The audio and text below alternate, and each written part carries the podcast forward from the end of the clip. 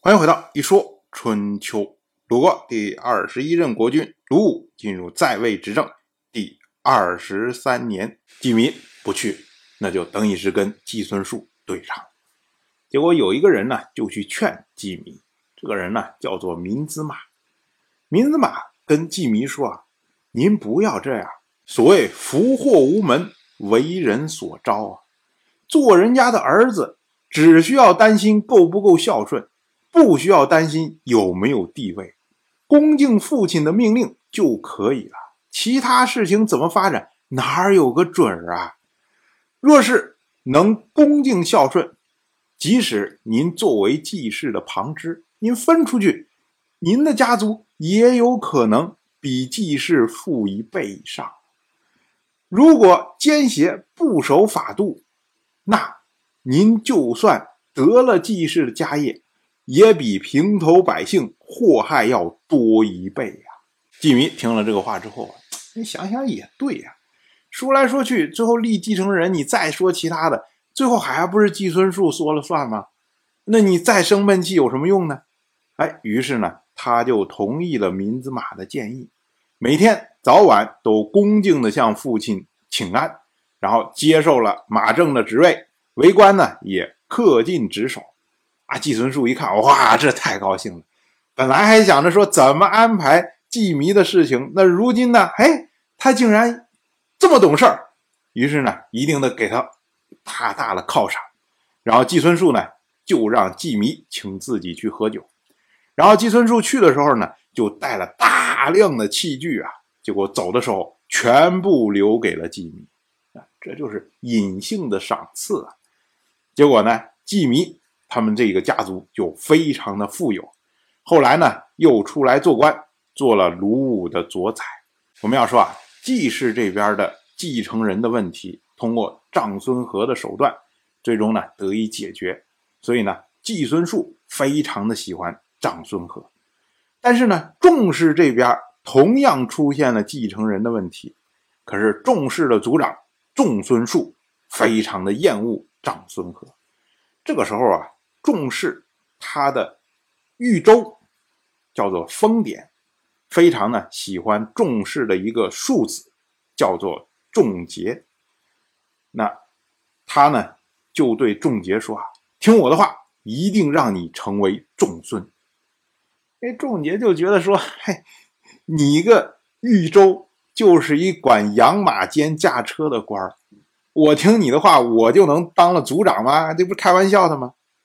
可是呢，这位封典，他反复再三的跟仲杰说：“一定听我的话，一定行。”结果呢，仲杰就觉得，哎，不妨试一试。于是呢，就听从了封典的话。结果等到本年，仲孙树病重，当时呢，封典就去找季孙树的儿子季弥，也就是没有当上继承人的那位。他跟季弥说啊，他说如果能立仲杰做仲孙，那么呢，请让我们和您一起做仗氏的仇人。这什么意思啊？就是说你季弥，你是因为长孙和最终呢没有能继承季氏的家业，那如果你能帮助我们立仲杰做了仲孙，那我们仲氏就帮你向。仗势报仇，这一下啊，就说中了季尼的心坎啊。季尼虽然现在富有了，也有官了，但是毕竟没有继承季氏的家业，对长孙和心里面是有怨的。于是呢，他就跑去找季孙树。他跟季孙树说啊，说这个仲氏的继承人仲志，本来呢就要做仲孙，如果您季孙树。您能够改立仲杰来做仲孙，那么我们季氏的声威就能盖过张氏。这个什么意思啊？